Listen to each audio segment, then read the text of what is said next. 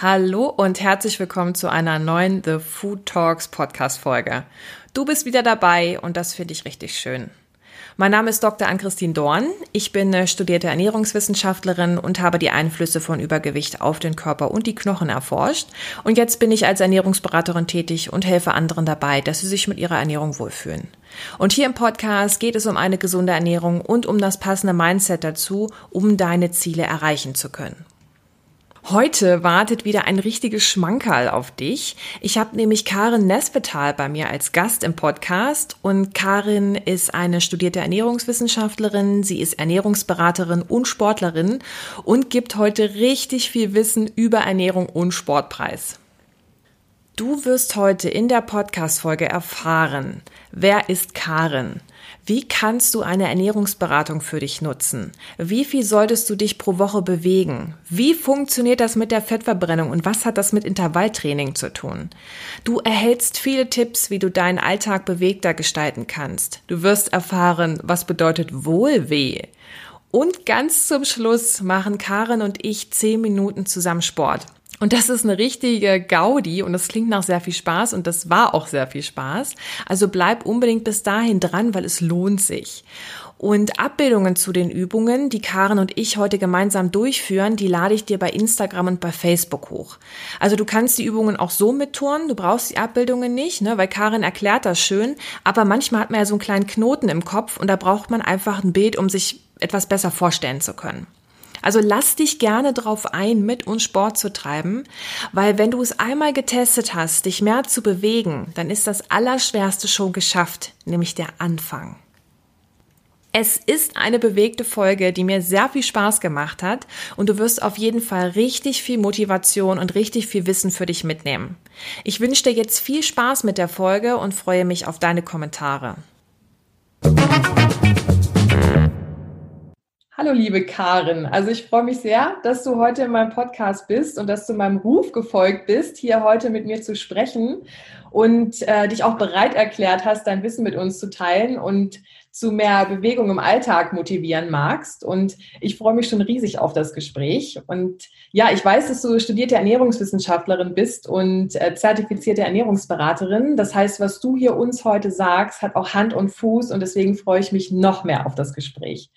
Und ja, ich will gleich einsteigen und auch für die Gäste sagen, ähm, dass sie sich auf dich einstellen können. Und deswegen würde ich mich super freuen, wenn du dich am Anfang vorstellst, wer du so bist, was du so machst, was du so gelernt hast. Ja, danke an Christine. Ich bin Ernährungswissenschaftlerin, das heißt, ich habe Ökotrophologie an der Uni Bonn studiert, sieben Jahre, ähm, und parallel auch noch Sport, weil ich das für meine Diplomarbeit benötigt habe. Aber ich habe eigentlich schon seit meiner Jugend irgendwie gewusst, dass ich das äh, unbedingt studieren möchte, weil ich mehr über ähm, Essen und Trinken erfahren wollte, was einem im Leben weiterhilft. Also ich habe Badmintonspieler auf Kaderlehrgängen betreut und ich wusste eigentlich schon, dass ich mehr über überhaupt das Ganze drumherum wissen wollte, dass ich es besser verstehe, was mit Menschen passiert, die essen. Cool. Und jetzt habe ich eine Praxis für Ernährungstherapie seit 20 Jahren äh, im Kölner Westen, wo ich eben auch ähm, Patienten betreue, die mit ärztlicher Verordnung kommen, weil sie vielleicht ein Ernährungsproblem haben, also von Bluthochdruck bis Übergewicht oder Untergewicht angefangen, ähm, Nahrungsmittelunverträglichkeiten. Und die können ja über die Krankenkasse auch ähm, in der Regel eine Bezuschussung für die Ernährungstherapie bekommen. Sehr gut. Spezialisiert habe ich mich eigentlich in den letzten 20 Jahren immer mehr auf problematisches Essverhalten. Das heißt, es gibt ja viele Menschen, die nicht genau wissen, wann sie hungrig oder satt sind. Und das ist im Bereich von Untergewicht bis Übergewicht eigentlich ähm, in der ganzen Bevölkerung verteilt. Und diese Unsicherheit, wie man sich fühlt, ähm, wollte ich eigentlich auch als Ernährungsfachfrau ein bisschen unterstützen, damit es besser wird. Ähm, außerdem mache ich noch Projekte im betrieblichen Gesundheitsförderungsmanagement. Äh, ähm, das heißt, ähm, Firmen, ich arbeite für Firmen, die etwas für ihre Mitarbeiter tun wollen. Coole Sache. Sehr gut. Kannst du da vielleicht noch in die, in die Bezuschussung reingehen? Weil das ist ja jetzt vielleicht da, wo, wo ein bisschen die Ohren klingeln, wie da kriege ich Geld, dass ich da hingehen kann oder das wird mir bezahlt. Kannst du das vielleicht erklären? Ja, also ähm, seit 20 Jahren ist es so, dass gesetzliche Krankenkassen eine Ernährungstherapie äh, bezuschussen, wenn sie vom Arzt verordnet wird. Und mittlerweile äh, sind das auch viele private Krankenversicherungen. Die Beihilfe bezuschusst das auch. Aber wer noch nicht krank ist, wirklich eigentlich schön noch gesund ist, kann trotzdem eine Ernährungsberatung in Anspruch nehmen über das Präventionsgesetz, Paragraph 20 SGB 5. Ähm, und die Krankenkassen haben dort auch ähm, bestimmte Programme, die sie anbieten. Aber ich habe auch zusätzlich eine ähm, Lizenz dafür, eine Einzelberatung im präventiven Bereich zu geben. Also bis zu sechs Sitzungen kann man bei mir ähm, besuchen oder mit mir in sechs Sitzungen erarbeiten, äh, wie man sich gesund ernährt oder wie man auch verhindern kann, äh, dass Krankheiten entstehen, wenn das schon in der Familie der Fall ist. Sehr gut. Das kann natürlich nur passieren, wenn man zum Fachmann geht. Ne? Sehr cool. Das heißt jetzt auch wirklich, deine Spezialisierung ist jetzt Sportlerernährung oder Sporternährung oder sondern wirklich auch dieses breite Feld mit Unter- und Übergewicht, wie du gesagt hattest. Da genau, also die Sporternährung, die ja sowohl für Breitensportler, Hobbysportler, Gesundheitssportler ähm, möglich ist, als auch für Hochleistungs- und Leistungssportler. Das ist so ein bisschen auch mein Hobby, ne, weswegen ich eigentlich ursprünglich angefangen habe, Ernährungswissenschaften zu studieren.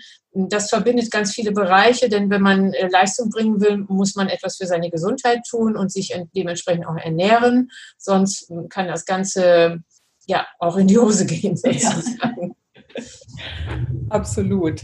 Und wenn du dann, also du arbeitest dann ja wahrscheinlich auch mit vielen Menschen, die ja Sport treiben. Wie häufig kriegst du Fragen zu ähm, Proteinshakes?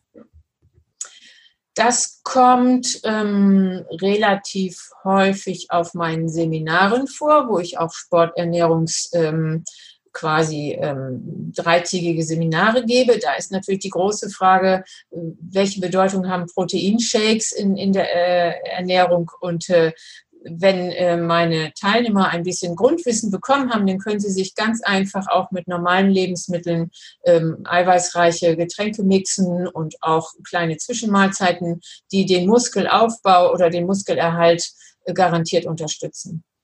Cool. Was ist denn dir so am wichtigsten, wenn du direkt mit dem Klienten arbeitest? Ja, mir ist wichtig eigentlich, dass er sich bei mir quasi angenommen fühlt, dass er mit seinem Problem ähm, bei mir auch ähm, ankommen kann, dass ich seine Art, wie er äh, sein Problem lösen möchte, auch verstehe. Also das äh, ist eine gegenseitige Arbeit eigentlich, wenn jemand zu mir kommt. Wir arbeiten miteinander. Ich versuche alles rundherum, um diesen Klienten aufzumachen, quasi seine Esslandschaft aufzufalten. Ich nenne das auch manchmal ein bisschen ackern, denn wir schauen uns dann seine Esslandschaft an, wir holen die Steine aus dem äh, Acker erstmal raus und dann pflügen wir so ein bisschen und äh, setzen vielleicht ganz zarte kleine Pflänzchen, die wir zusammen erarbeitet haben. Aber die Aufgabe des Klienten ist sicherlich dann langfristig seine Pflänzchen zu gießen und ihnen zuzuschauen und eben sich selber auch zu beobachten, wie es ihm besser geht. Das ist ein schönes Bild. Das ist richtig schön, ja. Absolut. Wenn du so eine Ernährungsberatung gibst, wie, wie läuft das bei dir ab? Wie kann sich ein zukünftiger Klient das bei dir vorstellen? Wie funktioniert das? In der Regel machen wir telefonisch einen äh, Beratungstermin aus und dann in der ersten Stunde führe ich eine sogenannte Anamnese durch, ähm, wo ich die wichtigsten Eckdaten abfrage, die für ähm, unsere Arbeit miteinander wichtig sind. Das sind nicht nur ähm, quasi gesundheitliche Fakten, ähm, sondern auch zum Beispiel, welche Vorlieben und Abneigung er beim Essen hat. Darauf nehme ich unbedingt auch ähm, Rücksicht oder wie er sich ernährt, welche Ernährungsform, ob er nun Veganer ist oder ähm, Fleischesser oder Mischköstler. Also alles wird sozusagen aufgenommen und dann ist eben ganz wichtig, dass er auch seine Probleme schildert und wir gemeinsam auch eine Vereinbarung treffen. Ne? Was möchte der Klient bei mir erreichen? Weil ich habe bestimmt ganz viele Ideen, aber er hat vielleicht ganz reale Vorstellungen, was er machen möchte. Und dann kann ich ihm auch mitteilen, wie ich ihm dabei helfen kann, sein Problem zu lösen oder wie ich ihn begleiten kann ne, in seiner Entwicklung. Das klingt gut. Das heißt, dass eine Person wirklich auch ein bisschen was erzählen muss von sich. Ne? Also das ist nicht nur ähm, hinkommen, hinsetzen und irgendwelche Ratschläge hingegengeschleudert zu bekommen, sondern die Person muss ähm, auch ein bisschen ja, über sich erzählen und, und mitarbeiten. Ne? Ja, denn die individuelle Beratung liegt ja darin, dass ich jemanden auch kennenlerne, ne? dass ich ein bisschen ähm, quasi wie ein Profiler auch mich in das Problem hineinbegebe und dafür muss ich einfach Eckdaten haben. Das ist ähm, ja auch dann viel hilfreicher, als wenn ich irgendwie ähm, dann quasi nach dem Gießkannenprinzip sage, ah, Sie haben Bluthochdruck, dann muss man das und das tun und das und das lassen. Also darum geht es nicht. Es geht nicht um Verbote und Gebote, sondern nachher um Empfehlungen und Umsetzungen, die der Klient oder die Klientin mit mir vereinbart hat. Ne? Das ist sehr gut. Also wenn wir jetzt nochmal auf das Bild zurückkommen, dass dann die Person quasi der Gärtner ist, das bedeutet ja auch, dass, dass dass da was zusammen erarbeitet werden muss, was lange währen soll, was nicht nur kurzfristig ist wie für so eine Crash-Diät, wo man für zwei Wochen mal die Hälfte isst, sondern dass dann tatsächlich auch die Ernährung so umgestellt werden kann, dass sich jemand damit wohlfühlt und es schafft, täglich diese ja, Pflanzen zu gießen und das Unkraut zu zupfen, ohne dass es eben belastet. Ja, genau so. Sehr cool. Ich ähm, würde gerne ein bisschen in die Bewegung reinstarten. Und zwar gibt es diese schöne Zahl 10.000. 10.000 Schritte am Tag soll man gehen. Und warum ist denn das eigentlich so? Und was, also was sind denn die Konsequenzen? Also sowohl negativ als auch positiv, wenn man 10.000 Schritte am Tag geht. Ja, also aus der Evolution heraus ähm, sind wir keine Sitz Menschen. Also im Grunde keine Faultiere, die den ganzen Tag auch am, am Baum hängen und äh, ab und zu mal ein bisschen Blätter kauen, sondern wir sind eigentlich gemacht zum Gehen, ne? auch um Pflanzen zu suchen, um äh, wild zu jagen. Und ähm, wenn das eben häufig nicht der Fall ist, auch durch unsere Berufswelt und auch vielleicht durch Einschränkungen, äh, dann kann es eben dazu kommen, dass äh, der Körper mehr Energie aufnimmt, sprich durch Essen oder sich zu wenig bewegt, also zu wenig Energie verbraucht, dass eben die überschüssige Energie gespeichert wird und unsere einzige Speicherform ist im Moment immer noch das Fett. Ja. Und das Übergewicht nimmt eben zu. Aber gleichzeitig weiß man auch, wenn man sich mehr bewegt, dass die ähm, zum Beispiel die ähm, äh, Entwicklung von Diabetes durch moderate und regelmäßige Bewegung auch wirklich gehemmt werden kann. Oder wenn wir uns mehr äh, bewegen würden, kann man zum Beispiel um 10 Prozent die Herzinfarktrate senken in Deutschland. Und ich finde, das ist schon eine beachtliche äh, Zahl. Aber auch die Schlaganfallshäufigkeit, es gibt ja viele Menschen, die im Bekanntenkreis jemanden haben, der einen Schlaganfall hat, kann um ein Drittel gesenkt werden. Also fast bis 30 Prozent kann Schlaganfall gesenkt werden, wenn wir uns mehr bewegen würden. Also wenn das Herz ruhig mal häufiger schlägt, ein gesundes Herz kann ruhig schlagen und soll schlagen. Und das wird vielleicht oft verwechselt, wenn jemand sagt, oh, mir schlägt das Herz bis zum Hals, wenn ich die zwei äh, äh, Treppenabschnitte gegangen bin, weil der Fahrstuhl kaputt ist. Das ist nicht gesund. Im Gegenteil. Also man sollte so dreimal am Tag sein Herz wirklich zum Schlagen bringen, sei es eben durch Treppensteigen oder wenn man gar nichts machen kann, vielleicht auch den Hampelmann einfach mal einführen. Oder gerade wenn man verzweifelt ist oder am liebsten zum Kühlschrank gehen möchte, weil man sich nicht gut fühlt, dann eigentlich einfach mal ein bisschen bewegen, im Zimmer rumlaufen oder krabbeln auf allen Vieren. Das ist auch eine sehr anstrengende Bewegung. Oder einfach mal rausgehen und eine Runde um Block. Das haben auch viele jetzt in den vergangenen Monaten getan, viel mehr draußen spazieren gegangen. Und wir werden ja sehen, wie es sich in den nächsten Jahren auswirkt. Da bin ich auch gespannt. Da habe ich auch das Gefühl, dass die Deutschen das Wandern und das Spaziergehen wieder für sich entdeckt haben und äh, viel mehr Lust haben, jetzt nochmal wieder rauszugehen. Sehr cool. Genau. Also es sollte ruhig dreimal am Tag ein bisschen anstrengend sein auch. Okay, also Anstrengung, wie, wie, also das war jetzt diese Hampelmänner oder, oder also muss man so richtig schwitzen mit Anstrengung oder was meinst du da genau? Anstrengend ist eigentlich, wenn jemand nicht mehr reden möchte. Und das ist ja ganz individuell unterschiedlich. Ja. Also ein Hochleistungsläufer, der kann immer noch Romane erzählen, während der läuft, ja, in seinem Training, zumindest im Training.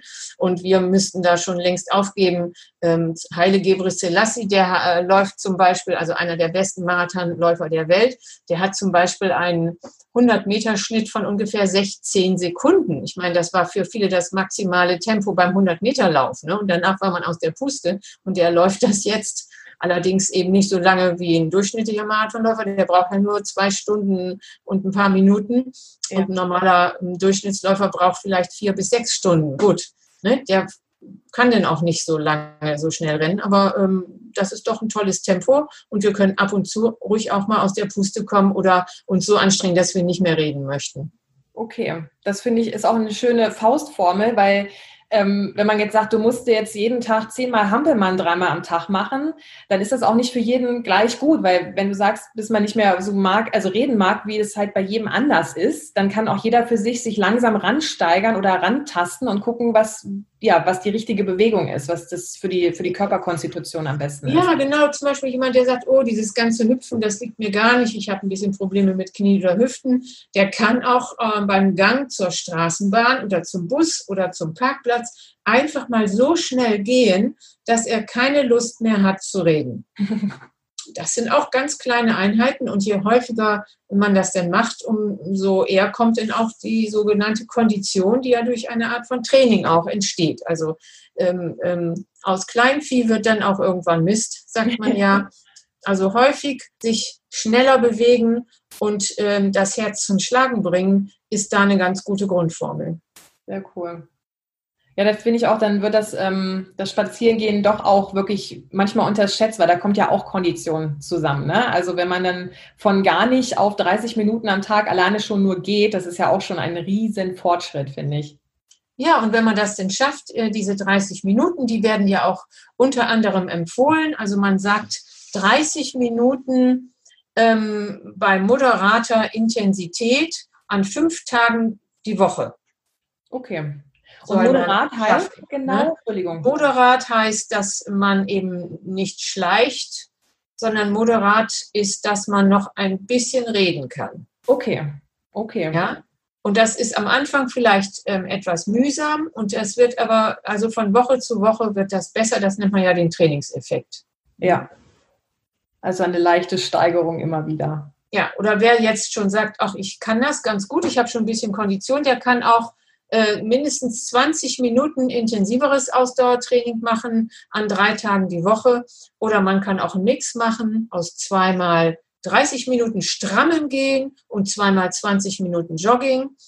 Ähm, ab einem gewissen Gewicht, sag ich mal, ab einem BMI von über 26, das ist ähm, also noch kein krankhaftes Gewicht, sondern nur ein Übergewicht, ist es nicht so empfehlenswert zu joggen, weil dann eben auch oft die Belastung für die Knochen Füße, Gelenke, Hüften und Knie nicht so toll ist. Aber man kann auf jeden Fall sehr strammes Gehen machen. Oder ähm, eigentlich ist es auch immer gesund, äh, Treppen hochzugehen. Auch wer Knieprobleme hat, Fahrstuhl darf man gerne runternehmen. Ähm, darauf kann man sich ja dann schon freuen. Aber zum Beispiel immer alle Treppen hochzugehen. Und das äh, stärkt also nicht nur mh, das Herz, und äh, sondern auch noch den großen Gluteus maximus, das ist der Gesäßmuskel und die Oberschenkelmuskulatur und kann auch zu einem sehr knackigen Ge Gesäß beitragen.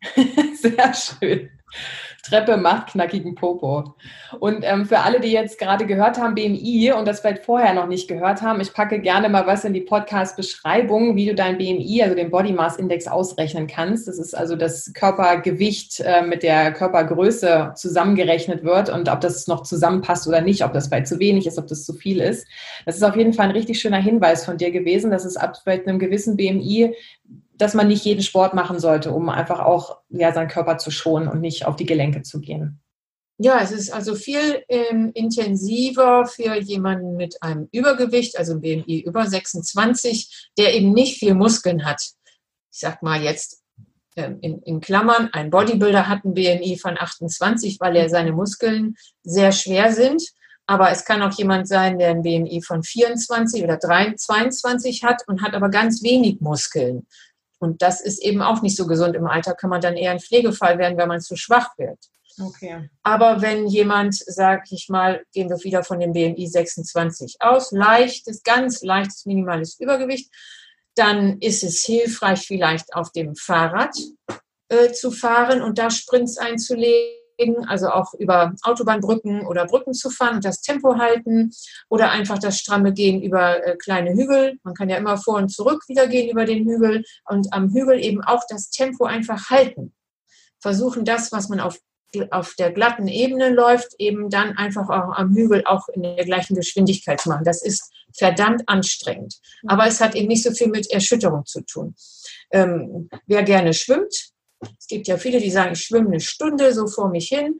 Der kann die Zeit auch verkürzen und dadurch mehr Zeit für Entspannung haben, wenn er das vielleicht einfach nur 20 bis 25 Minuten macht und dabei die eine Bahn im Becken erstmal, also erstmal einschwimmen, ein bisschen warm werden und dann eine Bahn so schnell er kann, ob nun Kraul oder Brust und die zweite Rückbahn dann eben so lange, bis der Atem wieder schön geht, ganz in Ruhe und dann die nächste Bahn wieder ganz schnell. Aber wenn man das 20 Minuten macht, ist man auch ziemlich platt. Aber die Gelenke haben dabei keinen großen Schaden genommen. Ja, sehr gut dass ähm, jetzt, wenn wir bei der Zeit gerade sind, wie ist denn das? Es gibt ja diesen Mythos, dass man ganz, ganz lange joggen muss, damit man überhaupt ein bisschen Fett verbrennt. Kannst du dazu noch was sagen, wie das mit der Fettverbrennung funktioniert beim Sport? Ja, das ist, glaube ich, ein Mythos, der seit den 70er Jahren aufrecht erhalten wurde. Viele kennen noch den kleinen Trimmi. Das ist so ein Männchen, der den Daumen, das den Daumen hochhält. Ähm, da ging es darum, also laufen ohne zu schnaufen da sollte man eben nicht schnaufen und, und, und äh, Unterhalter, äh, Unterhaltungstempo haben und eben möglichst lange und langsam in der Fettverbrennung laufen. Das ist ähm, biochemisch sicherlich ähm, kann man das beschreiben. Das ist aber auch eine Trainingsmethode im Hochleistungssport, wo eben Triathleten und Marathoni im Training eine Art, eine, ein Trainingstempo haben, bei dem sie die Fettsäuren also optimal einsetzen, um dann für den Restsprint am Ende noch wieder Kohlenhydrate, schnelle Zucker zu haben, mit denen sie dann den Sieg vielleicht erringen können. Aber mit dem Abnehmen hat das überhaupt nichts zu tun. Unter, äh, unserer, ähm, unter den Bewegungen, die ich beschrieben habe, ist es eigentlich wichtig, möglichst viel Kalorien zu verbrennen, egal welche Kalorien das sind. Und es gibt noch intensivere Methoden, noch mehr Kalorien zu verbrennen. Das ist eben das sogenannte Intervalltraining. Das habe ich eben beim Schwimmen so beschrieben.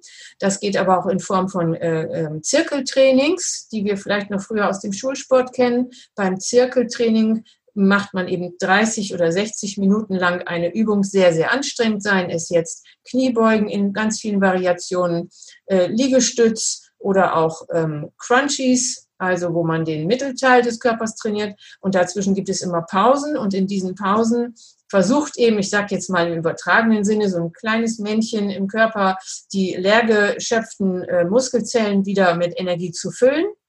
Und durch die Pause geht, ist das eben möglich. Und dann bei dem neuen Trainingsreiz äh, wird dann wieder ordentlich Energie verbraucht. Also das, das Ziel ist, einen möglichst hohen Energieverbrauch zu erzielen, und im Nachhinein, also nach dieser Anstrengung, wenn die vorbei ist, die muss auch gar nicht so lange dauern, 20 Minuten, 30 Minuten maximal. Also wenn sie vorbei ist, dann versucht der Körper ungefähr 24 bis 48 Stunden lang dieses Energiedefizit in der Zelle oder die Zellhomöostase, also das Gleichgewicht in der Zelle wiederherzustellen.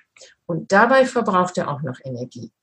Das heißt, mit diesen wirklich anstrengenden Einheiten ähm, sollte man auch nur alle zwei Tage einsetzen. Also wer sagt, ich möchte jetzt mehr für mich tun, der kann dreimal in der Woche eine halbe Stunde etwas Anstrengendes tun für sich, ob nun ähm, beim Schwimmen, beim Radfahren, beim Treppensteigen oder beim Zirkeltraining. Und an den anderen Tagen kann er möglichst viel sich im Alltag bewegen. Okay. Wer hätte es gedacht, dass die Sportlehrer eigentlich nur was Gutes für uns wollten mit dem Zirkeltraining, ne? Früher, aber jetzt, äh, jetzt wissen wir, dass es wirklich richtig gut für den Körper ist. Manche rennen ja dann auch ins Fitnessstudio und machen das dort und geben ganz viel Geld aus.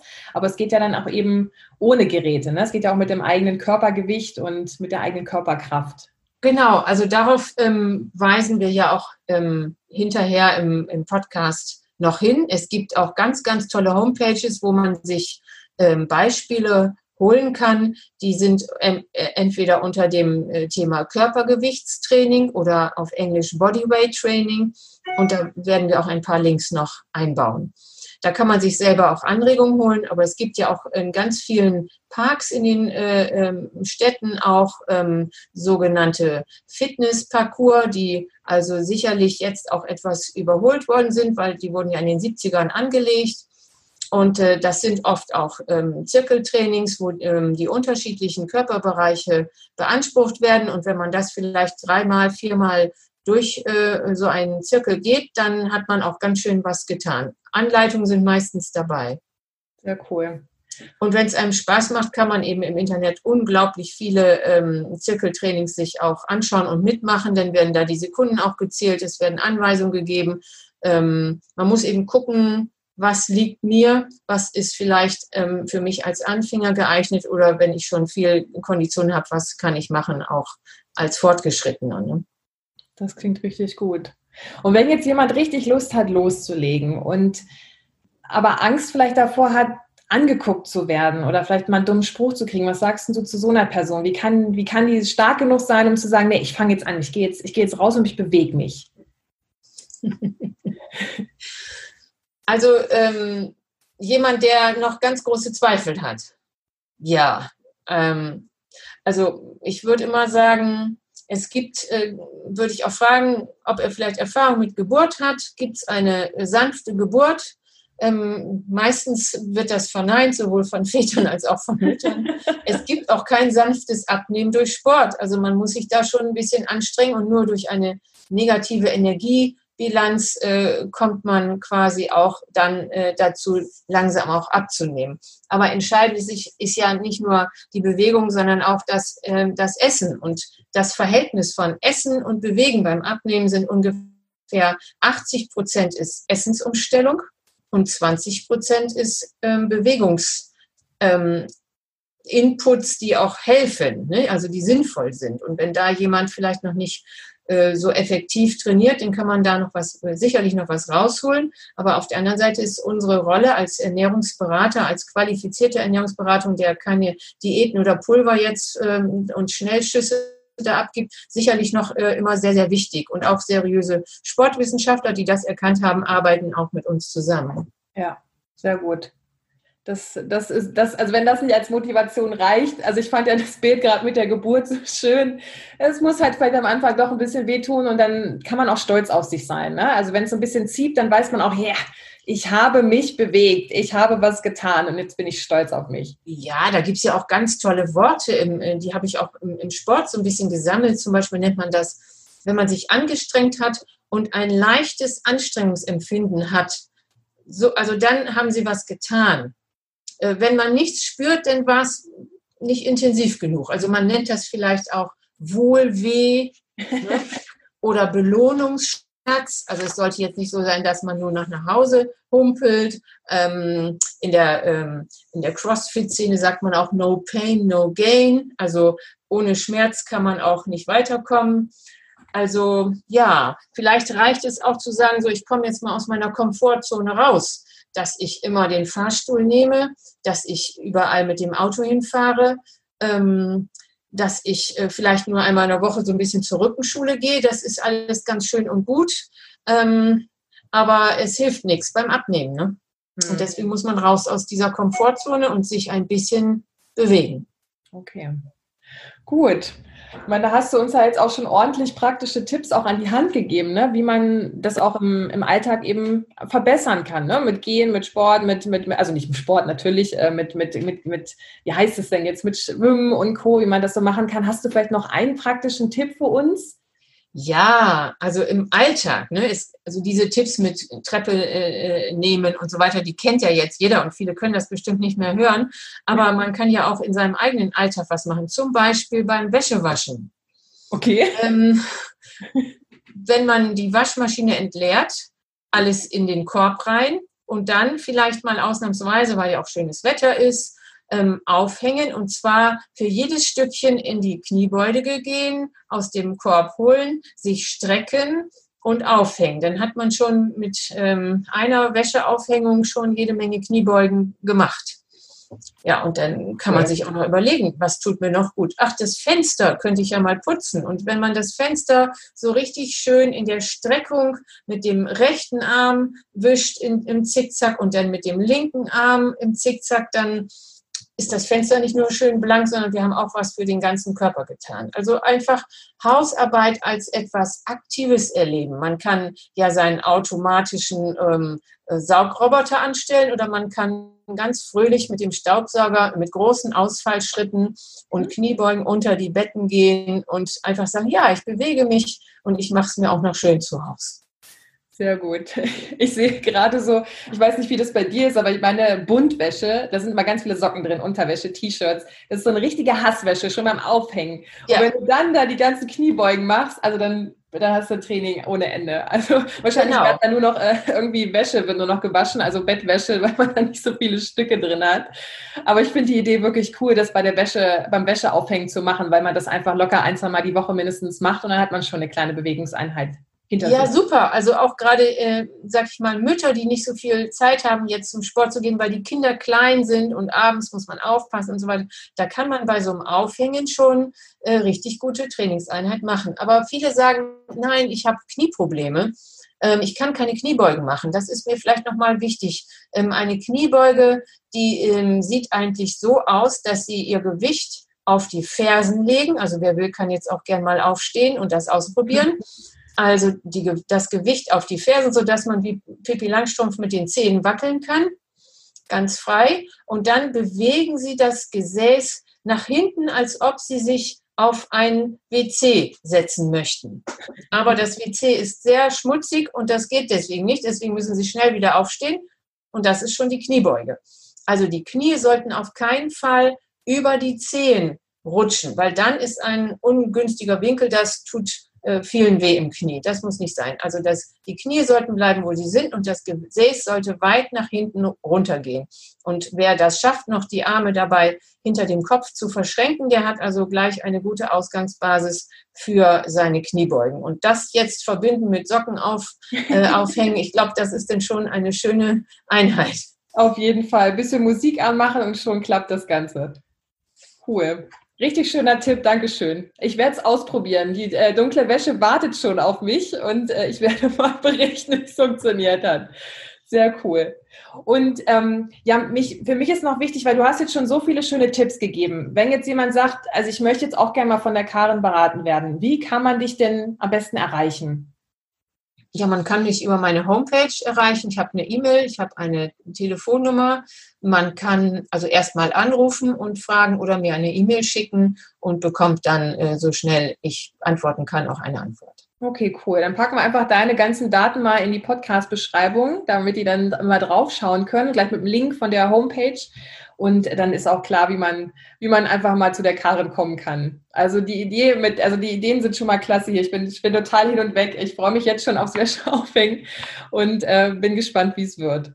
Ja, und wir haben ja mal gesagt, vorneweg, vielleicht könnten wir ja so ein paar kleine Übungen machen. Hast du noch Lust drauf?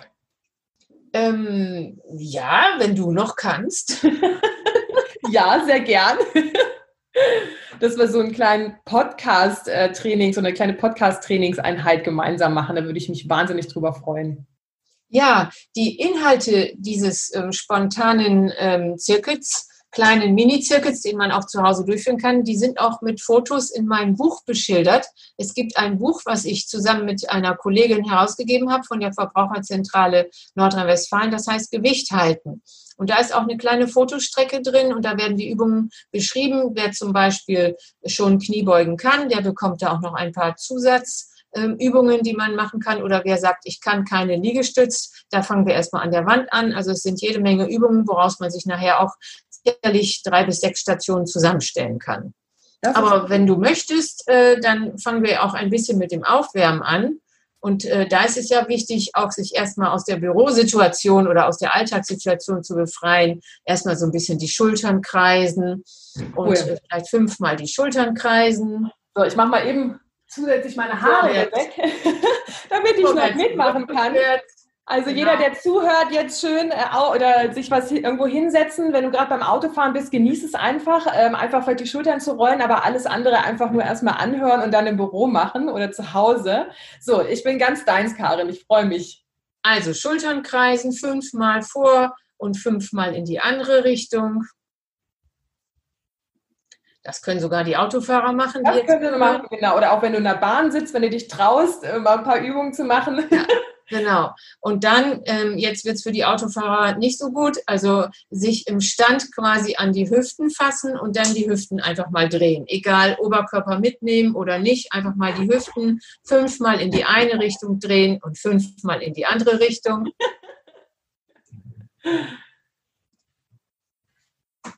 Sehr gut. Und dann so, vielleicht die Arme mal seitlich ausbreiten und so spielen wie ein Baum im Wind, also sich mal so richtig so hin und her zu drehen und die Arme um den Körper zu schlagen, auf den Po ein bisschen schlagen, auf die Lenden ein bisschen, vorn und hinten, den Bauch, die Arme ein bisschen höher heben und jetzt in Schulterhöhe einfach mal so rund um den Körper und dann noch etwas höher. Der Baum hat ja auch oben noch ähm, Blätter und ein bisschen hin und her wischen, so vor dem Körper, wie ein bewegter Baum im Wind. Okay, jetzt haben wir die Füße noch nicht bewegt. Also die nee. Dürfen jetzt leider nicht mehr mitmachen. ähm, bei den Füßen einfach mal einen Fuß anheben und den Fuß drehen. Fünfmal in die eine Richtung, fünfmal in die andere Richtung.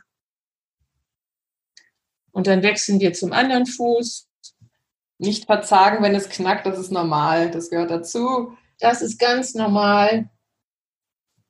Genau. Und jetzt nochmal das vielleicht, wer schafft, ein Knie hochheben und an den Bauch ziehen, Richtung Bauchnabel mit beiden Händen dahin ziehen. Das ist schon ähm, eine ganz schöne Dehnübung. Ja. Und langsam wieder abstellen. Und Hingucker, wie wir das hier machen, sehr schön.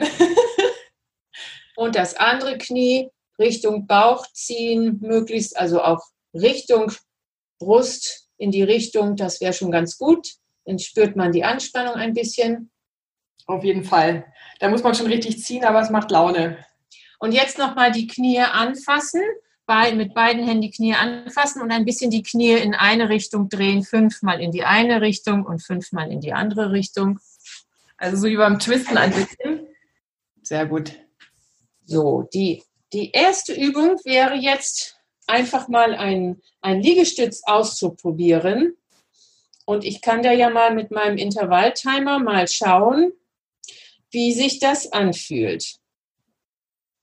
Und zwar ein Liegestütz wird ausgeführt mit entweder den Händen an der Wand in Schulterhöhe oder mit den ähm, Händen dem Boden und die Knie sind aufgesetzt. Wir fangen erstmal mit den Damenliegestütz an.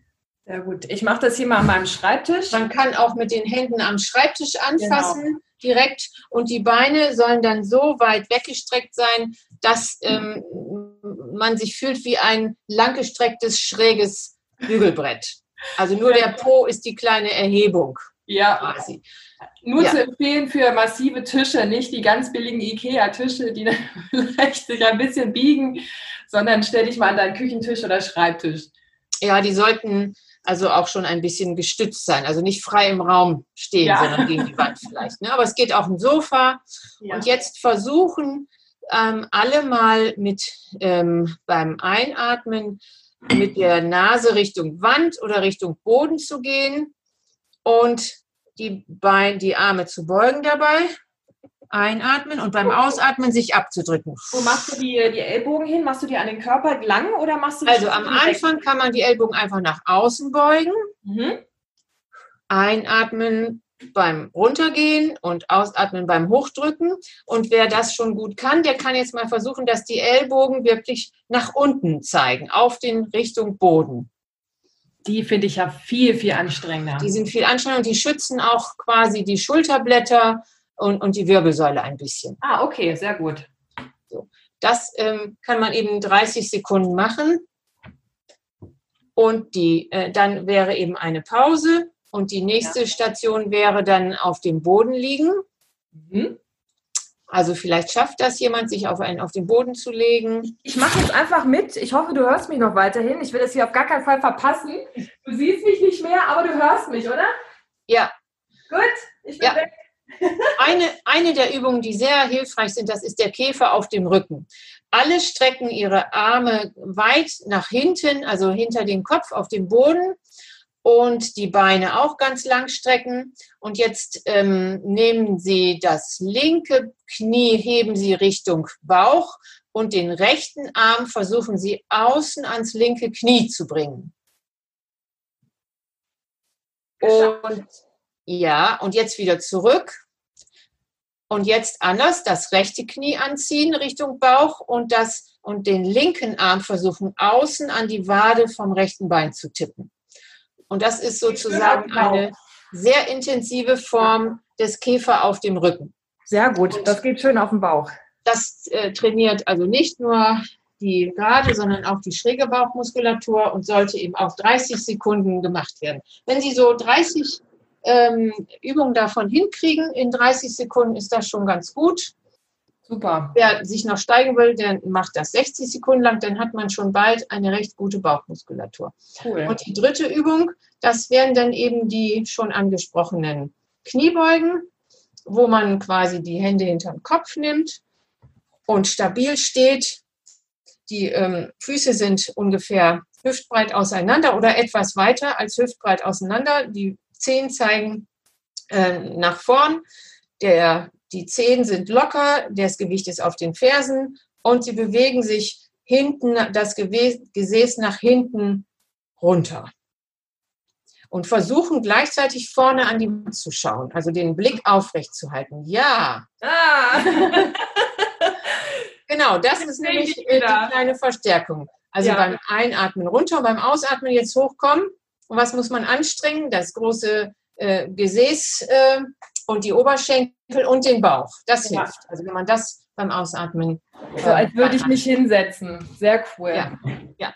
Also die Variation, wem das zu langweilig ist, der macht das dann auf einem Bein und streckt das andere nach vorne. Also da gibt es ganz, ganz viele tolle Sachen. Und in dem Buch sind auch die ganzen Variationen für jemanden, der noch ein bisschen mehr will, auch zu machen. Und so ein Zirkel, den kann man eben ähm, ich sag mal, fünf Runden davon sind schon ganz gut. Wer dann noch einen kleinen ähm, Ausdauerpart haben will, jetzt in diesen Zeiten muss man ja manchmal auch zu Hause trainieren, der macht einfach eine Minute lang den Hampelmann. Das heißt, äh, die Arme und die Beine äh, ähm, auseinander und zusammenschlagen im Stand. Das ist anstrengend, auf jeden Fall. Und dann kann man in der Regel auch schon duschen. Ja. Aber ich finde, dass das richtig toll ist, auch für eine Mittagspause. Ne? Also gerade wenn man im Homeoffice ist, klar, in einem Kostümchen bei der Arbeit mit Pumps ist das jetzt ein bisschen schwierig. Aber wenn du jetzt eh zu Hause bist oder eh ganz entspannt zur Arbeit gehen kannst, also entspannt im Sinne von Alltagskleidung, ist das absolut drin. Ja, aber bei der Arbeit ist das auch fast die meiste meisten Arbeitgeber haben ja auch einen ähm, Entspannungsraum. Teilweise werden eben auch ähm, Gymnastikräume zur Verfügung gestellt und im Moment ist ja auch nicht so viel da los. Das heißt, man kann vielleicht fragen, darf ich da mal reingehen und, und zehn Minuten ein bisschen Sport machen? Ne? Oder vielleicht ist das erlaubt mit einer anderen Kollegin im Abstand dann auch Sport zu machen. Also da gibt es sicherlich viele Möglichkeiten, auch die Pumps auszuziehen. Sehr gut. Nee, das ist wirklich, also mir hat es jetzt super viel Spaß gemacht. Das ist einfach, ich bin schon wieder viel wacher und erfrischter. erfrischter. Also das, das mal allein das bisschen bewegen macht schon viel her. Das ist wirklich super. Es hätte auch natürlich ein Schokoriegel sein können, war es aber nicht. Und so ist es noch viel schöner. Hat man noch ein bisschen was verbrannt, ein paar bessere Endorphine bekommen, also besser im Sinne von ohne Kalorien dazu. Und das ist äh, einfach ja, eine Ablenkung und was richtig Schönes für den Körper. Und das kann man mit mehreren machen. Ja, also das macht mit mehreren, wenn man sich so anschaut, noch viel mehr Spaß, kleine Challenges zu machen und vor allen Dingen, wenn man sich einen festen Termin im Terminkalender setzt mit einem Bekannten, einer Bekannten, dann äh, neigt man nicht so sehr dazu, das einfach ausfallen zu lassen, weil der Anja, der andere ja dann kommt und dem muss man absagen. Also es hilft wirklich, sich feste Termine zu machen und sich mit jemandem zu verabreden, und ähm, das hat vielen schon geholfen, einfach sich zu vernetzen. Und vielleicht findet man dadurch ja auch einen super Trainingspartner, mit dem man das auch noch langfristig durchführen kann. Toll. Gerade so Challenges finde ich ja klasse, auch um auch die männlichen Kollegen mit ranzuholen. Die wollen sich ja auch gerne irgendwie, dass da, dass da ja ein Kampf stattfindet oder wer ist der Bessere. Und ich glaube, da kann man ganz viel mit den Kollegen auch machen, um das, um den Arbeitsalltag bewegter zu gestalten, wenn er nicht schon bewegt ist. Ja. Toll. Cool. Karin, das hat Spaß gemacht.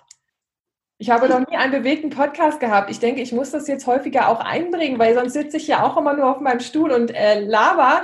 Und so ist es viel schöner. Mal so eine kleine Bewegungseinheit zwischendurch finde ich super. Also ganz, ganz toll. Vielen lieben Dank. War richtig, ja. richtig klasse. Danke. Hat mir auch Spaß gemacht. Cool. Also Karin, ich bedanke mich nochmal, dass du dabei gewesen bist. Es war richtig toll. Und ähm, ich freue mich total ähm, auf, die, auf, die, auf das Feedback, das kommt. Und äh, werde natürlich alles, was du hier auch erzählt hast über dein Buch und wo man dich finden kann, in die Podcast-Beschreibung packen, sodass jeder, der auch mit dir in Kontakt treten möchte, dich auch findet. Also vielen lieben Dank und ähm, auf ganz bald wieder. Ja, tschüss. Tschüssi.